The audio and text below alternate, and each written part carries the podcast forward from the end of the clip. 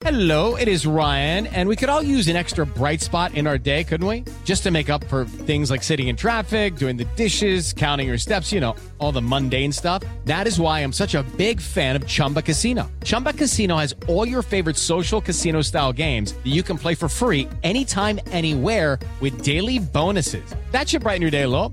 Actually, a lot. So sign up now at chumbacasino.com. That's chumbacasino.com. No purchase necessary. BGW. Void were prohibited by law. See terms and conditions. 18 plus. Ciudadanos informados, informando. Este es el podcast de Iñaki Manero, 88.9 Noticias. Información que sirve. Tráfico y clima cada 15 minutos.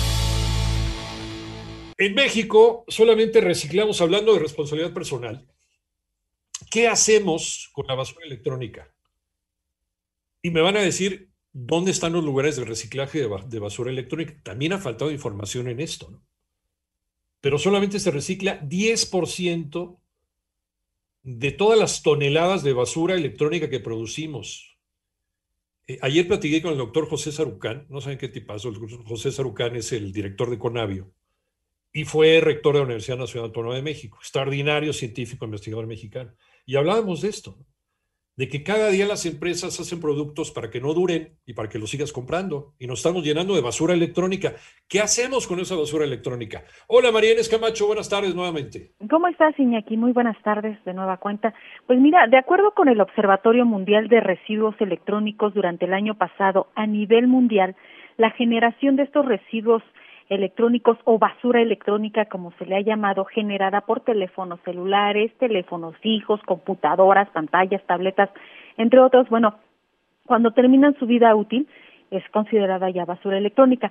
Esto, estas toneladas las alcanzaron los 53.6 millones de toneladas en todo el planeta. De esas solo el 17.4% fueron reciclados. El resto, pues no se conoce el destino final de esos residuos, Iñaki, lo que habla de una problemática grave tanto en materia ambiental como de salud. Y al- en unos minutos te voy a decir por qué. Fíjate que mientras que el informe de del Programa de las Naciones Unidas para el Desarrollo llamado Residuos COP reveló que en nuestro país tiene un crecimiento del 23%, esto es del 2015 a la fecha, y se estima que este año se generen más de un millón doscientas once mil quinientas ochenta toneladas de este tipo de residuos tecnológicos, siendo la Ciudad de México con el 11%, Jalisco con el 7% y Baja California con el 5% las entidades que más generan esta basura electrónica. Al respecto, Ricardo Ortiz Conde, director general de Gestión Integral de Materiales y Actividades Riesgosas de la Secretaría del Medio Ambiente, él advierte que solo se reciclan el 10% en nuestro país, perdiendo un potencial económico muy importante. Vamos a escuchar.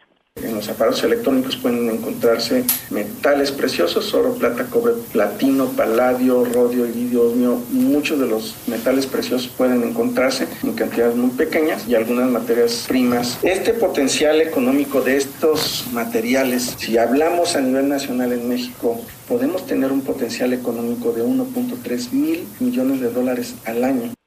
1.3 mil millones de dólares al año que se están perdiendo, Iñaki. Ya por último, advierte que estos residuos electrónicos pueden provocar cáncer, alergias, daños al sistema nervioso y trastornos reproductivos. El panorama que yo te tengo esta tarde, Iñaki.